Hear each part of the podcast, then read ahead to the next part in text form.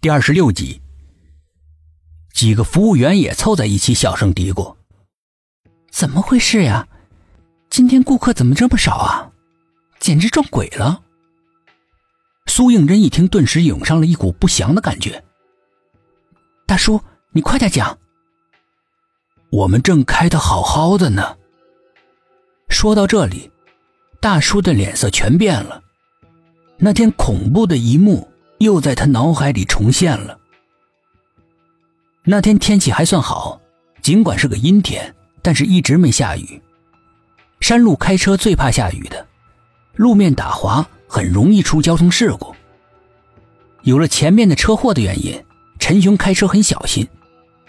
这个时候，突然从旁边的树林里面窜出了一道黑影，倏然间从他车前闪过。这两个人还没有弄清楚什么状况呢。只听得“咚”的一声巨响，一个黑影从车头飞了出去。寂静的山林中顿时响起了尖锐的刹车声。陈雄因为惯性的原因，重重的撞在了方向盘上，人事不省。也不知道过了多长时间，他悠悠的醒过来，艰难的睁开眼。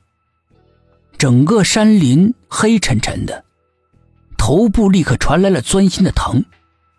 他下意识的用手摸了一把额头，黏糊糊的，半干未干的血液，让他心脏猛地一缩。人一旦清醒过来，惊恐也迅速随着回忆一起复苏了。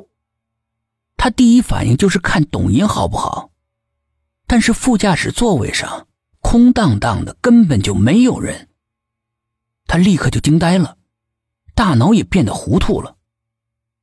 过了几分钟之后，他才从震惊中清醒过来，立刻像发了疯一样冲下了车，对着旷野大喊：“董岩，董岩！”然而回答他的是山谷的回音：“董岩，董岩！”仿佛有另外一个人在模仿他似的。不由自主的，陈兄心里面突然惊冷，他不敢再喊了，跑进车子里，打开两个车头灯，两道昏黄的车灯立刻孤零零的照在山路上。刚才的震惊慢慢的过去，陈雄的大脑也逐渐恢复了判断的能力，他忽然想到了什么，跑到车头前检查，车头有明显的被撞的痕迹。一脚凹进去了一大片，但是却没有看到一滴血。陈雄以为光线太暗了，又用打火机近距离的检查了一遍，仍然是不见一滴血。他又惊又疑，四下查找，哪里都看不到一滴血。更可怕的是，在他昏迷之前，他明明看到有东西被撞飞了。可是他找遍方圆百米之内，却没有发现那个被撞的人。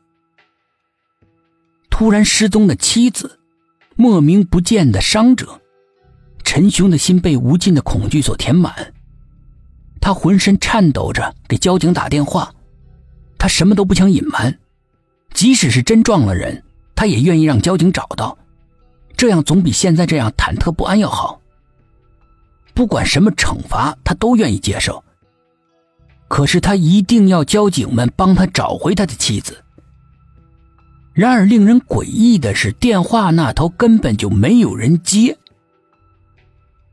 他的心陡然的往下一沉，不知道要沉到哪里，一股寒气从心底漫出来，迅速的蔓延到全身。